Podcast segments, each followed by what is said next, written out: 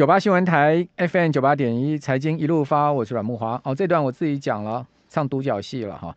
这个 Microsoft 啊。哇，这惊人之举啊！用六百八十七亿美金的天价哈，收购了这个电玩厂商哈，动视暴雪 Activision Blizzard 好，这家很有名的公司哈。诶，分析师认为这个微软这样做啊，最主要就是要进，也是要进入元宇宙哈。这个大家都要拼这个战场哈。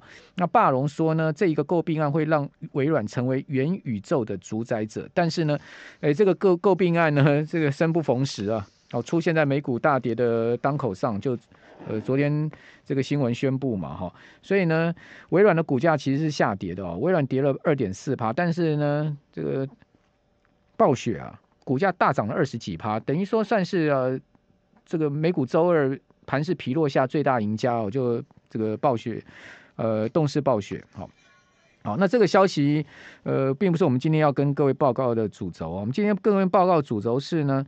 呃，美国股市现在目前面临到一个非常关键的位置哈。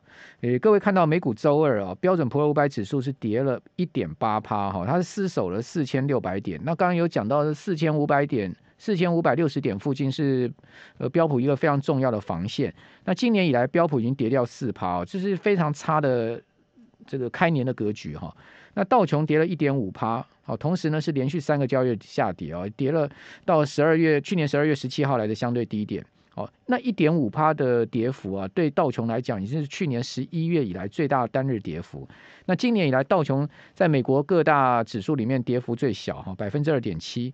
好，纳斯达克指数一天呢哈，这个周二就跌了二点六趴，纳指已经创三个月新低，而且是失守了。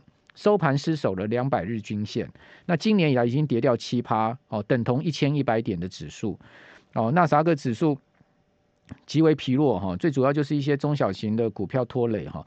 那罗素两千呢跌了三趴啊，呃，费半指哦大跌了四趴多啊，四点四四趴哈，所以使得呢今年以来费半指的跌幅呢也高达了百分之五点五趴的幅度。原先半导体股票还蛮有撑的哈，但是呢昨天就失守季线了哈。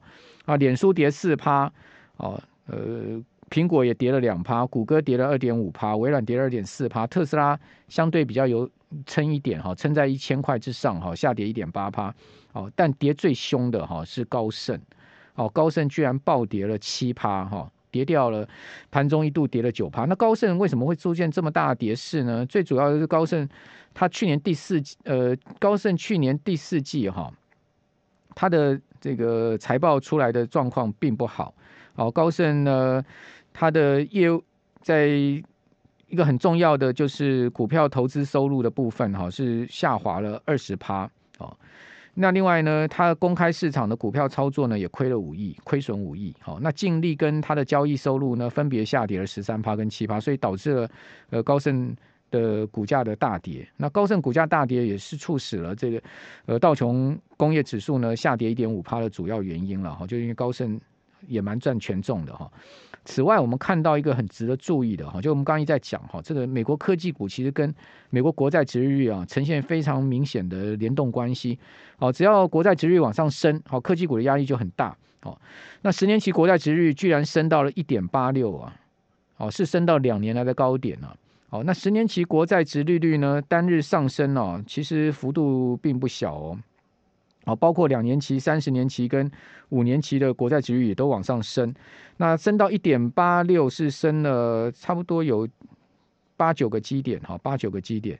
好，另外两年期国债殖利率也升破一，要到九，升了九个基点。五年期国债殖利率升了十个基点到一点六五八，三十年期国债殖利率升了七点八个基点到二点一九三。好，所以，呃，长短天期的国债殖利率都很明显的在往上升。好，那国债殖利率往上升呢，代表国债价格的下跌嘛。好，所以今年开年以来哦，美股跟国债哈，股债双跌的一个格局，其实让投资人是很难很难避险的了哈。因为过去我们常讲的这个股债跷跷板哈，股涨债跌，债涨股跌。哦，资金至少有一个市场可以避，或者说呢，平衡式的投资啊，股债各半。好，至少会产生这种所谓的。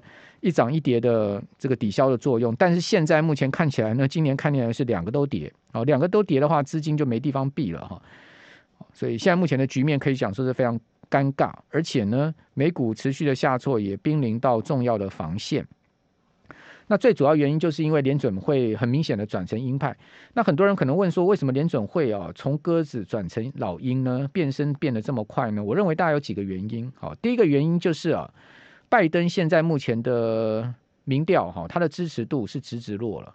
那大家都知道，今年十一月美国年底要举行这个其中选举，这其中选举对呃美国的政坛来讲是非常重要的这个总统大选的前哨战哦，因为其中选举。选完之后呢，再隔两年就美国总统大选了。那拜登已经宣布他要连任，要要竞选连任了，对不对？好，那现在目前美国的民主党执政党啊，是国会两院哈都是多数党。好，万一其中选举选不好的话，哇，那拜登不提前跛脚，提前跛脚的话，他怎么连任呢？他势必会受到党内的重大挑战，以外呢，他也会受到共和党的重大挑战，尤其是川普啊。所以拜登现在目前的。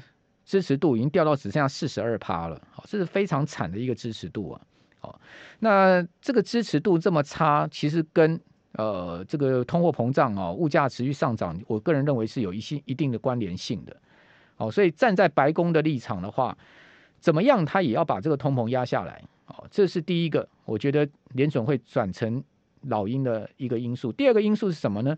就联准会现在目前呢也备受质疑，哦，比如说主席鲍尔。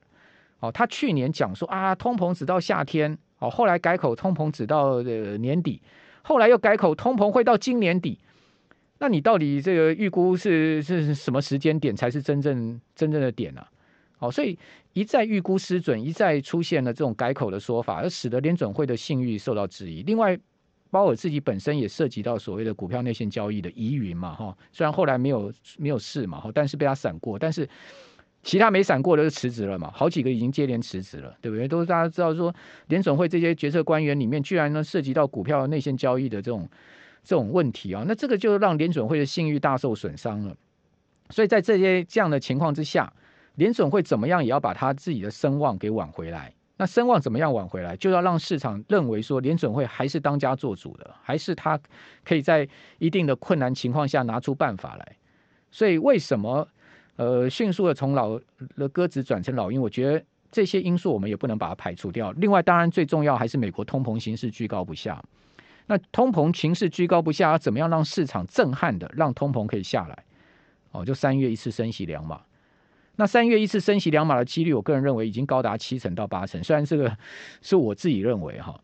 那所以在这样状况之下，为什么美股现在目前的一个态势就感觉到很压力？哈，这个就最最主要，现在市场已经开始在预期，哦，三月可能一次升两码。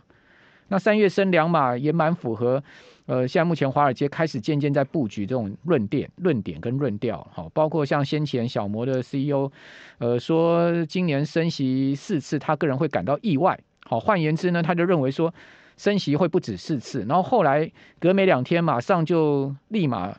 这个公开讲呢，今年要升六到七次，啊，也就六到七码。呃，之后呢，这个对冲基金的大咖艾艾克曼，啊，也说呢，今年三月联准会要一次升两码。那他们这些人讲这些话，就主要给市场下药嘛。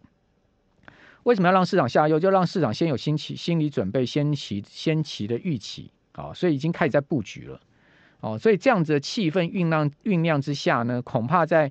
呃，三月中，因为三月的议席会议是三月十六号，三月中之前呢，股市都会颇大。